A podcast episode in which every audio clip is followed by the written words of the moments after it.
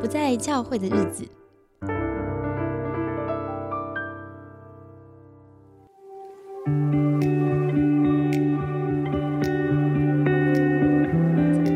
隐藏的圣经故事，《圣经青春物语》。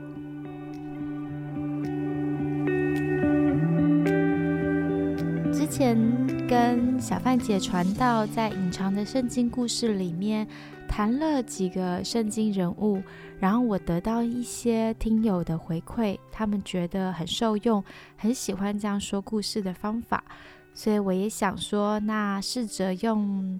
嗯，同样的方式，我帮大家找到很棒的一本书。嗯，这本书没有正式的出版，但是作者王仁福老师很大方的授权，我可以在节目上面朗读和引用，甚至也可以自由的做一些修改，加上自己的意见。那《圣经青春物语》呢，是王仁福老师为杂志所写的专栏，他描绘了圣经中三十岁以下的精彩人物。呃，仁福老师是文字传道人，他也写过很多好书，例如《证明神学》《平凡门徒的信仰与实践》等等。所以有兴趣的朋友可以上网搜寻老师。那在呃分享《圣经青春物语》这本书中的故事之前呢，我想先透过这本书的序聊一聊老师当初会写开始写这样子的文章的一些起源。他说：“其实刚开始的起源很简单，因为教会界很重视青少年牧养。那虽然他自己本身没有参与在其中，可是听到了不少的讲论。但他也发现很多青少年事工的理论是建立在各类社会科学的基础上，好像蛮少谈到圣经的。于是他就想说：那到底圣经里的年轻人发生过什么事呢？”他们遇过什么样的成长课题？有没有面对过一些困惑、痛苦和危机呢？在那些时刻，他们如何做出信仰的抉择？如果圣经故事是啊人类行为的原型，那么圣经中的青少年故事是否仍然值得我们参考呢？那当时他在写作的时候，写了一年多，就碰到了香港发生的反送中运动，所以他自己觉得他又明白年轻人更多一些，发现自己其实在写的时候，正是在写他们的故事。所以圣经的诠释何尝不是一种时代的诠释？时代提供一个认知的角度，让我们看见圣经的细节，而这些细节。又倒过来重新诠释了时代。不过，老师也说，他毕竟不是圣经学者，也不是青少年工作者，所以他没有真的建立了什么样的青少年理论。他只是希望年轻人看到这些文章之后，可以预见自己，知道该如何抉择前路。那当然，也希望成年人看了这些文章之后，能了解上帝对年轻人的一些心意。摒弃一些我们当代的偏见。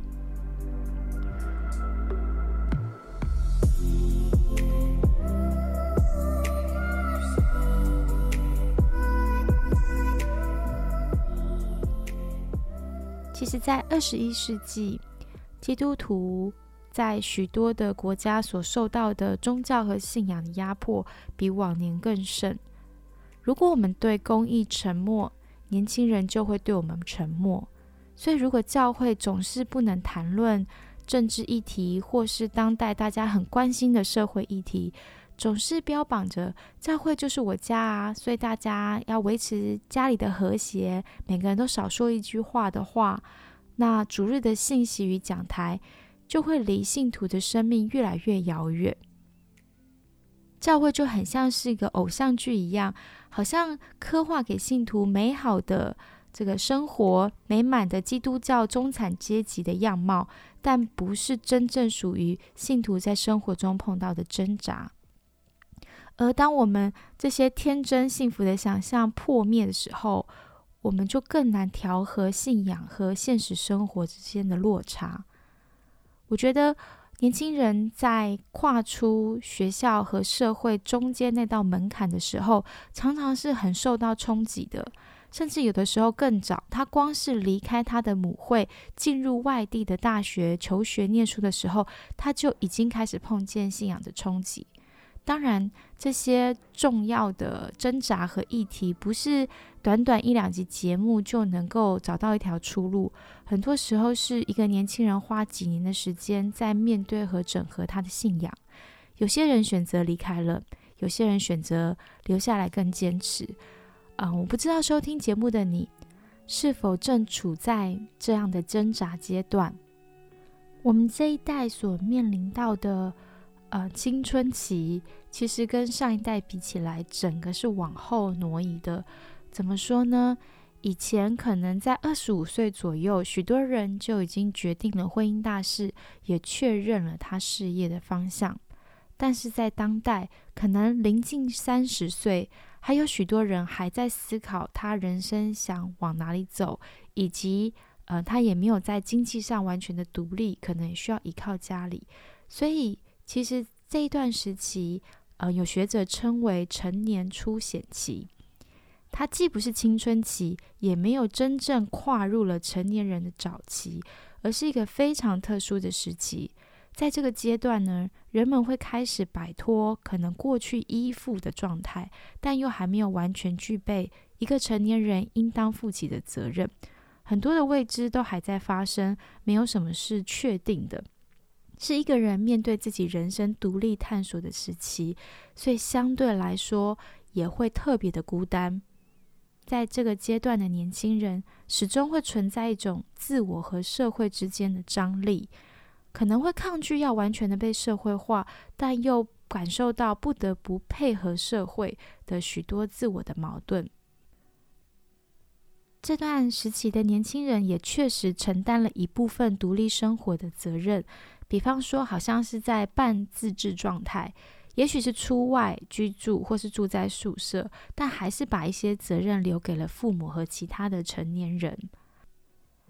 研究也发现，即便到了三十一二岁，还是会有接近三分之一的人会感觉自己没有完全进入成年期，这是自身的主观感受。因为一个人真正感觉到自己成年，大概要符合下列三个因素：第一个是接受自己对自己该负的责任，不想逃避，也愿意扛起这个责任背后的代价；第二个能够独立的做出决定；第三个能够实现经济独立。所以在这三项特点都满足的情况下。一个人在心态上才会真正相信自己已经成年。其实，在这段时期，因为有很多的不确定性，所以呢，内心是特别容易孤单的。但是，也有很大的机会去实验很多的可能。对于有一些人来说，因为他长期固定性的角色，例如成为一个父亲、成为一个丈夫这样的角色和承诺还没有出现，他的可能性是很大的。那有一些人呢，则是渴望大量浪漫和性的经历。那么成年初显期就会是他探索的时机，因为此时他比较不用对父母负责，父母的监视下降了，但又还没有到社会大众期待他成婚的年龄，所以可以自由自在做自己想做的事情。在这样子的背景下，我们很能理解，其实成年初显期他世界观的改变会是他发展里面最核心的部分。当我们在儿童和青少年时期学到的世界观，如果你是在教会长大，当然里面就有很大一部分的是信仰的世界观。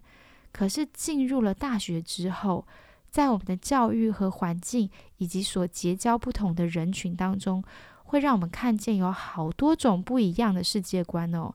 原来自己曾经以为的黑白对错，这不是一个二分法，有很多的可能性。而在这个过程当中，年轻人会开始质疑过去自己的想法，重新建构自己的世界观。而研究也显示，当然，你越高程度的教育水平，就能够带给你越多对世界观的探索和重新考量。这也是为什么，呃，如果是信二代，许多的基督徒他的大量流失期，大学确实是一个关键。我自己是觉得很可惜，就像前面所提，这个时期是一生中最孤独的时期，因为你对自己身份的探索是一个人在摸索的。很多时候在爱情里面也得到了很多的伤和眼泪，不见得能够这么顺利，一下就选到对的人，或是跟适合的人交往。很多时候我们是在错误当中学习，所以当我们即便受伤了，我们也不想回家讨拍，我们希望自己独立，为自己负起责任，但确实又很害怕和惶恐，不知道怎么做才是对的的时候，是最需要信仰群体的，不论。在信仰群体当中，我们可以得到情感的支持，还是透过讨论，我们重新建构自己所能够相信的信仰的信念，这都需要有同伴能够讨论，甚至一起摸索。所以，我觉得如果教会不能回应社青的需要，好年轻人的需要的时候，真的非常可惜。所以，我就想说，能不能透过 Podcast？嗯，透过朗读王仁福老师的文章，创造一个思想的空间。可能你在听这些圣经人物的故事的时候，也许是睡前，也许是坐车，就是比较轻松的时间，你边听边想，对自己有一些整理。希望这样声音的陪伴，可以让你觉得自己没有那么孤单。愿这些故事成为一座桥梁。帮助你可以接通圣经世界，再透过圣经世界洗涤你的心灵。让我们一起加入这趟旅程吧。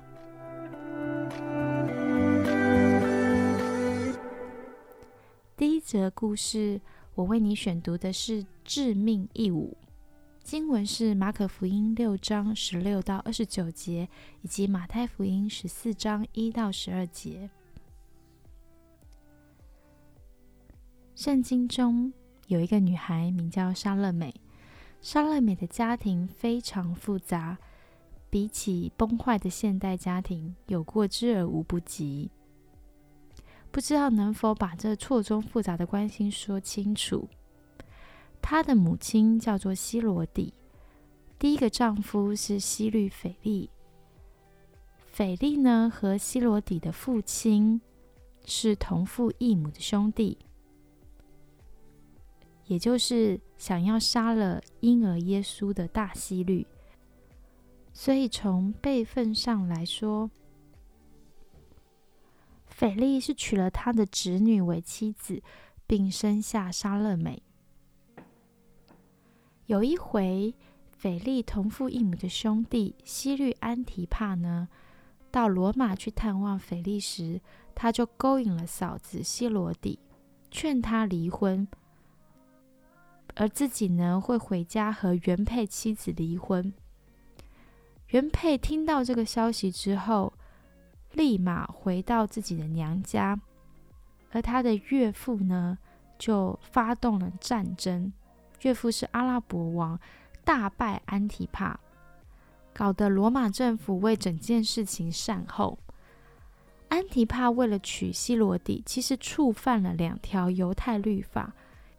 就是无故离婚，以及娶嫂子为妻，这使得施洗约翰呢多次批评安提帕，而且可能已经造成一定的社会舆论。希罗底恨不得杀了约翰，倒是安提帕敬重约翰的为人，只把他抓到监牢里，明罚暗护。就是表面责罚他，实则是保护施洗约翰。这些背景呢，就是莎乐美所处的家庭，你听是不是很复杂？而经文称莎乐美为女孩，所以可见莎乐美那时候只有十来岁。有一天，安提帕生日，大摆宴席，贵宾如云。然而，莎乐美公主。进来跳舞，公主跳舞，你想到什么？是不是像迪士尼那样？但是实际上，是有一点成何体统。毕竟现实不是迪士尼，正常来说，公主不会载歌载舞任人观赏。在古代的世界，跳舞表演是奴婢甚至妓女的行为，特别是西律家族的性道德又不怎么高尚，所以这场表演不可能是属于国家戏剧院的艺术表演。比较可能是接近电子花车那种充满挑逗意味的演出，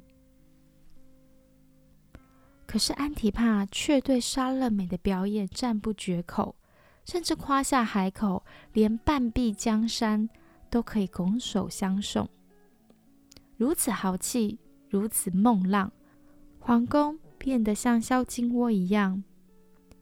安提帕这样的行为。就是把希罗底的女儿当做妓女看待。问题是，莎乐美是千金之躯，她怎么可能做出这种如同妓女的行为呢？想一想，这次的演出怎么可能得不到莎乐美母亲希罗底的同意？甚至有没有可能是由希罗底亲自安排的？一个母亲。怎么可以让一个公主做出像妓女般的演出？这怎么可能呢？但是事实就这样发生了。如果我们撇除道德考虑，那么这场演出值得吗？哇，跳一支舞能换得半壁江山，本小利大，划算的不得了。而且笑贫不笑娼，这场不道德的交易，岂不是大大成功吗？有人认为啊，这次的演出是希罗底为了索取施洗约翰的命而做的精心布局，但我看可能是想多了。希罗底怎么可能预计到西律安提帕这次会开出一张不写价码的支票呢？他只是逮到一个好机会，顺水推舟，除去他的眼中钉而已。无论如何，希罗底都相信女儿这次的演出绝对是讨好西律和宾客的大好良机，这就是他的精心布局。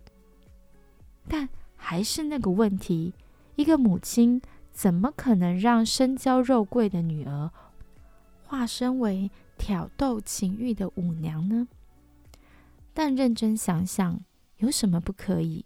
希罗底只是做的比较赤裸而已。很多为孩子好的父母，何尝不是处心积虑把子女栽培成一部功成名就的机器？没错。女儿是你心目中的小公主，但是你却教她做出妓女般的行为，因为你觉得值得。有时候听见一些名校父母教导少年人的言行，我就诧异，到底他们想培养一群怎样的名人？当你看尽社会权贵高官的各类嘴脸后，或许你就明白为什么。仗义每多屠狗辈。当然，我们无法完全区分这些名人的嘴脸，有多少属于天生，有多少受环境耳濡目染，有多少是父母教导出来的。我们再回到经文，到底西律安提帕他是不是一开始就许诺要相赠半壁江山呢？其实，按照不同的译本。在马可福音六章二十三节的时候，有多次启示或是郑重启示的意味。这个词啊，其实蛮有戏剧意味的。现场可能是莎乐美跳完舞，希律龙颜大悦，就对他说：“你无论想要什么，只管向我求，我一定给你。”但莎乐美不知道是不是不相信。还是不知道要什么好，一时之间不知道如何回答。而西律看他不作答，就再三的承诺，我是一言九鼎，一言既出，驷马难追。只有你想不出，没有我做不到的事情。总之呢，牛皮越吹越大，最后说出你无论向我求什么，就是我国的一半，我也一定给你。那莎乐美毕竟是个年轻女孩，想不出要什么样的大礼才好，她又不想错失机会，当然就要跑去问妈妈啦。因为她相信妈妈一定会给她最好的建议。而一件原本喜气洋洋、皇恩浩荡、父爱如山的故事，到了这位充满仇恨的母亲手上，就成为去除眼中钉的机会。于是，他的母亲说。要施洗约翰的头，在马可福音六章二十五节记载的，沙勒美急忙。这个急忙除了指动作，应该还包括心情。一个女孩可能得到她人生中最大礼物的承诺，却只能用这个机会去换取一个好人的人头，一个不是他真正想要的礼物。但是母命难违，不知道这对母女之间曾经有过一场怎样的对话。总之，莎乐美急忙的回复了国王，而听到了这个要求，西律虽然很忧愁，知道自己牛皮吹大了，可惜君无戏言，面子相关问题，就立刻差遣卫兵去杀约翰。急忙和立刻在原文是同一个字，相应成趣，一条人命就在电光火石之间给解决了。国王立刻派一个卫兵，吩咐拿约翰的头来。卫兵就去在监狱里斩了约翰，把头放在盘子里，拿来给那女孩。他就给他母亲。至于刚刚提到希律所谓的很忧愁，以及之前经文说希律怕约翰知道他是个异人，是圣人，所以就保护他。即便希律听到约翰的讲论十分困惑，仍然乐意听他。这对比之下，不就显得荒谬绝伦吗？用一个没有道理的理由，就把真理牺牲掉了。女孩拿着国王送给她血淋淋的礼物，其实没什么用，于是就拿去交给真正想要这个礼物的妈妈。经文没有提到女孩子拿过去的心情，但很可能莎乐美的少女时代在那个时期。就已经结束了，她不需要有什么样的心情了。对年轻人最可怕的一种亲子互动，就是父母拿了可能是你一生最宝贵的机会，用来换取一份你根本不需要、不想要、不应该要的礼物，以满足他们那无疑是扭曲的人性。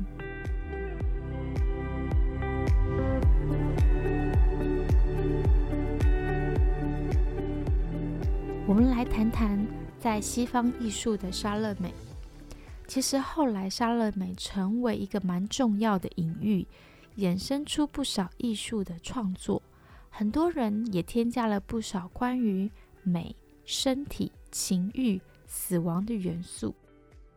其中最为人津津乐道的，自然是王尔德大幅改写的莎乐美。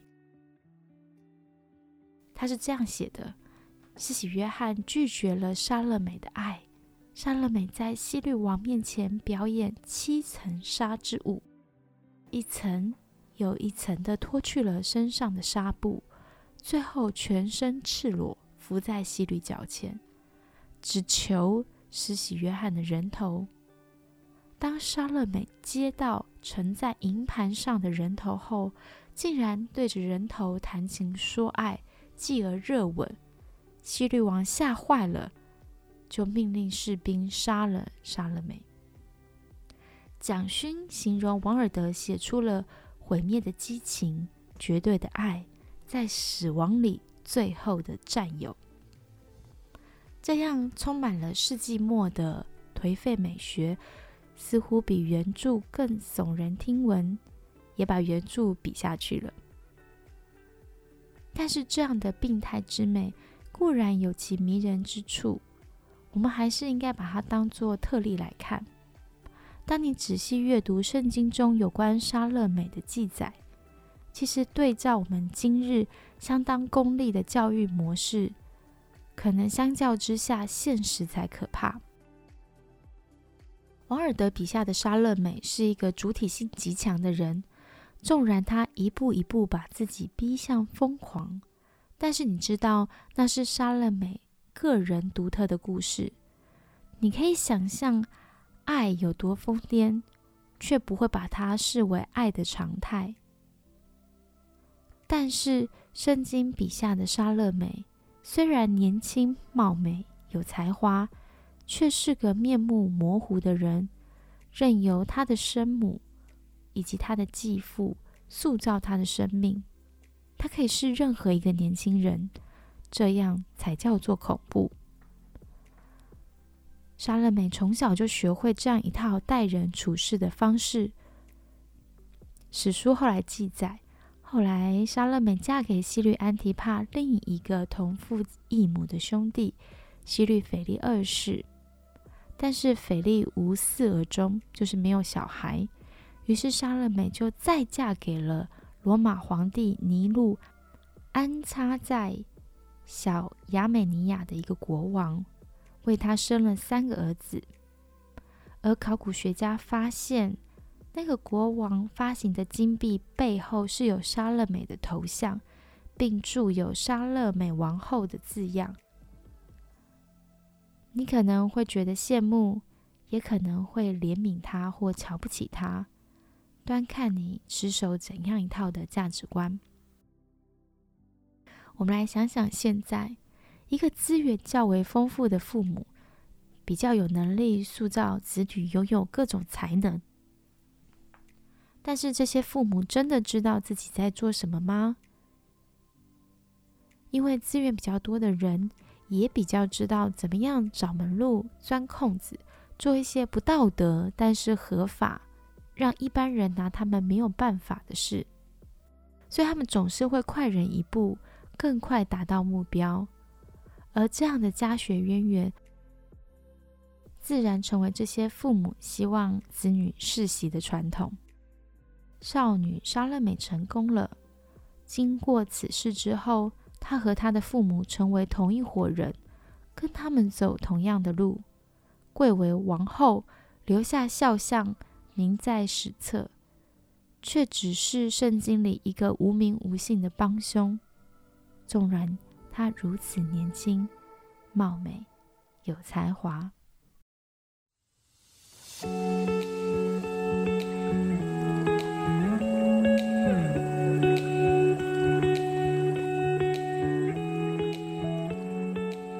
做一点简单的回应。我想到，在我曾经陪伴社青年轻人当中，我听过很多类似的故事。他们的父母对他们有明确的盼望，希望他的孩子成为怎样的一个成功人士，不论男孩还是女孩。其实，在大学毕业选择要念研究所还是要就业的时候，父母的殷殷期盼。都会成为这个年轻人心中的拉扯。到底怎么样做才是一个最正确的选择？可以不顾父母的意见吗？可以只管自己心中的喜好吗？可是真的能判定自己有才能，坚持下去不会后悔吗？这里面许多价值观的拉扯当中，我常常也看到一个基督徒年轻人会感到。那么信仰在哪里呢？如果信仰告诉我，我应该奉献自己，应该关心穷人，可是这个社会又要求我应该证明自己可以功成名就，让父母心安，或是我至少证明自己，我可以把自己养活，那我真的还有余裕去照顾到其他人吗？这样的内心拉扯其实是蛮痛苦的，而且很可能要长达好几年在摸索时期。王仁福老师写了莎乐美的故事，你会看到一个年轻人多么的有才华，也站在机会之门前面。可是很悲伤的是，他所做的事情，他所索取的礼物，其实违背了良善，也违背了他本人的意愿。而且很多决定做了之后。人是会透过我们的经验塑造我们的信念，所以当我每一次的选择，我都选择了更容易接近成功的那一条路，而不是符合我信仰、道德、内在价值观的那一条路。久而久之，我们就会变成另外一个人，我们会觉得那个无法社会化、天真的自己失落了。而同样，信仰当中的善良，好像也随着那份天真一起失落了。我觉得这是很可惜的。这就好像变成留在教会里的年轻人，还保有比较天真的心情，但是没有办法面对社会的现实。但是呢，出去踏入社会，面对现实的年轻人，又失去了信仰当中很可贵那种为了爱或是为了善而坚持的信念。